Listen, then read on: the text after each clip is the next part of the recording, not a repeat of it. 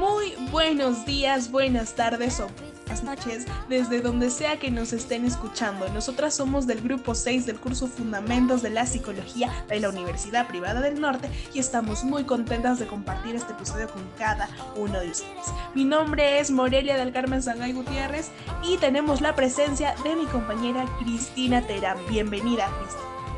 Gracias, More. Hola a todos, Y como lo mencionó More, estamos muy contentas por compartir este podcast con ustedes. Esperamos que sea de su agrado. En el episodio de hoy, Cristi, tenemos diferentes temas muy importantes que precisamos todas las personas para conocer un poquito más sobre psicología. Me parece muy interesante empezar con este en particular porque va a demostrarnos cómo reacciona la conducta en torno a nuestro cuerpo. El tema es el sistema endocrino, genes y conducta. Por favor, Cristi, para comenzar con este lindo tema, ¿podrías comentarnos un poquito sobre qué es el sistema endocrino? Claro, More, con mucho gusto. El sistema endocrino tiene un papel bastante importante en la conducta debido a las hormonas que se agregan dentro del mismo a través de las glándulas, intervienen dentro de diversos procesos en el cuerpo humano, como son el crecimiento, la homeostasis y la reproducción sexual de los seres humanos, generando cambios incluso bruscos en el mismo organismo. Entonces, ¿por qué psicólogos y sociólogos se interesan en conocer qué son las hormonas? Te explico, More. Principalmente porque las hormonas son las que activan o accionan a la conducta en diferentes espacios o contextos de la vida diaria. Dentro del sistema endocrino encontramos a las glándulas endocrinas que a su vez secretan hormonas. Estas en su condición de factores epigenéticos influyen en la conducta mediante los procesos de plasticidad y provocan dos efectos principales, el organizador y el activador. El efecto organizador se refiere a la capacidad de las hormonas de influir en la citoarquitectura y estructura del cerebro de manera permanente durante el desarrollo, desde el periodo fetal hasta el final de la adolescencia, aunque algunos estudios sugieren que este efecto se mantiene más allá del periodo de la pubertad. Claro, y por el otro lado tenemos que el efecto activador se relaciona con la activación de células de facilitar conductas en contextos específicos. Se trata de influencias transitorias, puntuales, determinadas por la concentración de las hormonas en cada instante. De esta manera, se formula una pregunta muy importante, Cris. ¿La conducta se hereda o se forma? ¿Los genes deciden cómo actuamos? Aquí entramos en el tema de los genes que actúan sobre la conducta. Y la respuesta a tu segunda pregunta, More, es no. Sabemos que los genes son las unidades de información que contienen el material genético y este material es reflejado en características, tanto físicas como psicológicas. Asimismo, lo que también influye en cómo nos comportamos en los diferentes ámbitos de la vida cotidiana es el contexto de las situaciones.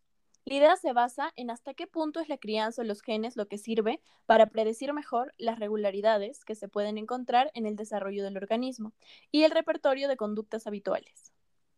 Sin embargo, es de sumo interés el estudio de la genética para los especialistas, con el objetivo de saber aquellos genes que aporten a la inteligencia.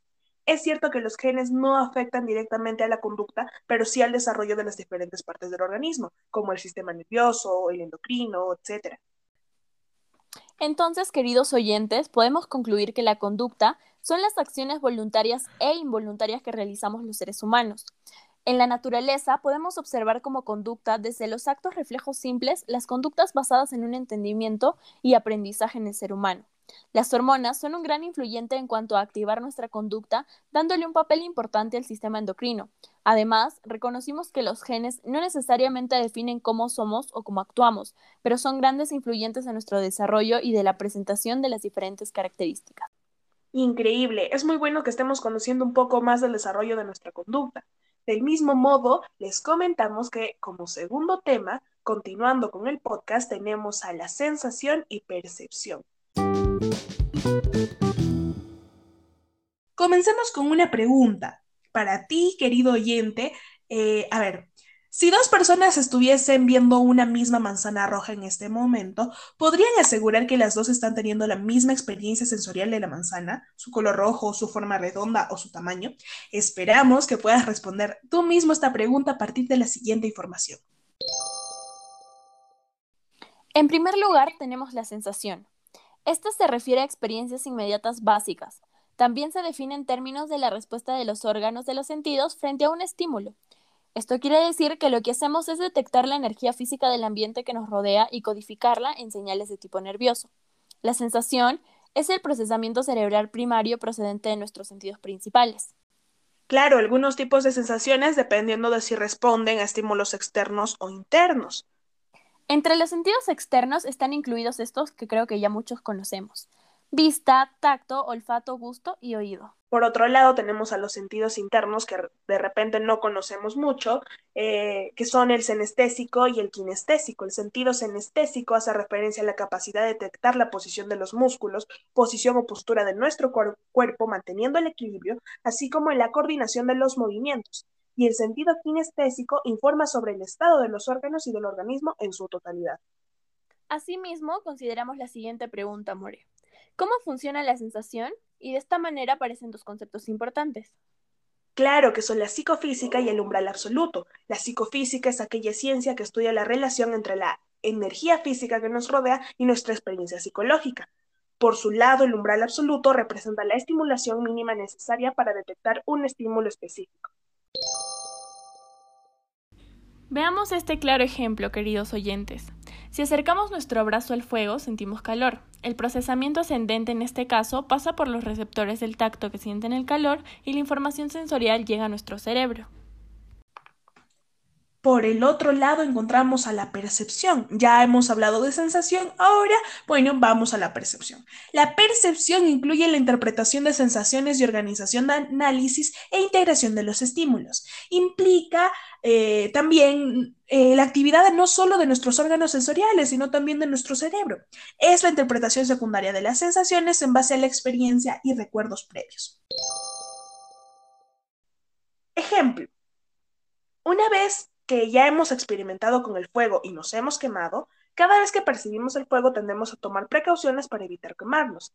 En este caso, el habernos quemado antes nos influye en nuestra percepción. Cristi, me gustaría saber cómo organiza nuestra mente las sensaciones en percepciones. Te explico, More. Los psicólogos de la gestal consideraban que el ser humano, cuando recibe varias sensaciones, las organiza en un gestal. Por ello decimos, no resulta sencillo separar sensación y percepción. La sensación no solo es un proceso ascendente y la percepción un proceso descendente. Ambas se mezclan en un proceso continuo que se desarrolla en forma ascendente a partir de las células receptoras y también en forma descendente a partir de nuestra hipótesis. Los psicólogos de la Gestal describieron una serie de principios de organización que seguimos los humanos para organizar nuestras sensaciones en percepciones. Entonces, dicho esto, podemos decir que son sentidos y estímulos que se desarrollan en todos los seres humanos, que percepción y sensación son conceptos ligados entre sí, que crea una relación del mundo interior con el mundo exterior, transformando la energía física en mensajes nerviosos mediante estímulos recibidos que generan impulso nervioso que viaja al cerebro, que se basa en nuestras expectativas y conocimientos y que existen una serie de leyes establecidas por los psicólogos de la Gestalt. Siguiendo con este ameno episodio en el podcast del día de hoy, continuamos con el tercer tema que es memoria y olvido. More, ¿no te ha pasado que a veces vas a la cocina porque se te antojó algo y al momento de llegar no recuerdas qué haces ahí? Sí, me ha pasado muchas veces y creo que a muchos de nosotros también. Claro, More, a muchos nos ha pasado, a mí también por lo que creo que es importante saber cómo se desarrolla la memoria en nuestra vida cotidiana y cómo se relaciona directamente con el olvido. Del mismo modo, aprenderemos sobre la memoria a corto y largo plazo, además de la información que abarca el tema que estamos presentando. En primer lugar, hablemos de registros sensoriales, los cuales son muy importantes como base de la información que les brindaremos a continuación. Para la memoria, los registros más utilizados son el visual y el auditivo. En cuanto al auditivo, sabemos que recibe la información que la persona percibe y es capaz de sostener el sonido escuchado exacto, donde se incluyen palabras y música, generalmente en un tiempo de 2 a 4 segundos, siendo este el registro que se pierde con más lentitud a comparación del registro visual. Asimismo, al referirnos al registro visual, podemos decir que capta toda la información a partir de lo que vemos, como ya se dijo anteriormente, esta información se pierde en menos de un segundo. La información mencionada nos lleva a agregar un nuevo tema. Se trata de la atención, Christie. Este factor es muy importante de manera que la persona elige dándole significado a la información percibida. ¿Por qué? Porque depende de la atención que le damos a un registro para que no se disminuya el otro, cuando hacemos dos cosas al mismo tiempo. Un claro ejemplo sería leer mientras escuchamos música. La música disminuye la capacidad de atender a la lectura. Pero si tú eres de los que está acostumbrado a leer mientras escucha música, pues creo que no hay ningún problema, ¿no? Ahora bien, detallamos las definiciones de memoria a corto y largo plazo. Cuando hablamos de una memoria a corto plazo, hablamos de aquella memoria que mantiene a nuestro cerebro activo al buscar información inmediata que se encuentra disponible en un tiempo limitado. Por ejemplo, recordar el nombre de alguna mascota, la dirección de tu casa, rostros, imágenes, entre otros. Por otro lado, al hablar de memoria a largo plazo, hablamos de esa memoria ilimitada, la que almacena información de manera constante sin límite de tiempo o duración. Por ejemplo, recordar un evento especial ocurrido en la infancia, alguna actuación en el jardín, recordar una receta, etc. Finalmente, definamos al olvido. Eh, Cristi, tú sabes que el hecho de olvidar es un acto que no elegimos, ya que es involuntario, es perder información adquirida. Principalmente nos pasa con aquellos recuerdos no sólidos en nuestra memoria y desaparecen de la conciencia. Además, hay casos en los que recordamos que hemos olvidado algo, que somos conscientes de eso. De esa forma, nuestro recuerdo no ha desaparecido, sino que se ha sepultado en el inconsciente. Eh, un ejemplo claro es cuando nos despertamos, al momento de despertarnos, despertarnos recordamos el sueño que tuvimos. Sin embargo, al pasar unas horas lo olvidamos, pero estamos conscientes de que tuvimos ese sueño. Claro, More. En conclusión, oyentes, tratamos temas importantes como la memoria y el olvido. Sabemos que estos se desarrollan en nuestra vida cotidiana y se consideró importante saber sus funcionamientos. Mencionamos a los registros sensoriales como aquello que captan nuestros sentidos en determinados tiempos y son base de la memoria.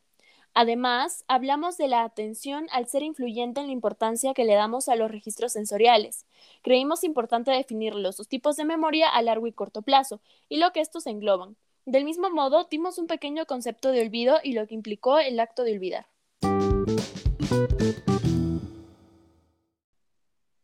Bueno, ya para terminar con la extensa pero muy interesante e importante información tenemos un tema final, conocido por muchos seguramente. Este tema es la inteligencia. Me encanta hablar de inteligencia cuando podemos establecer que por el hecho de pensar todos nos convertimos en seres racionales y por ende en seres inteligentes, con diferentes habilidades pero al fin y al cabo inteligentes.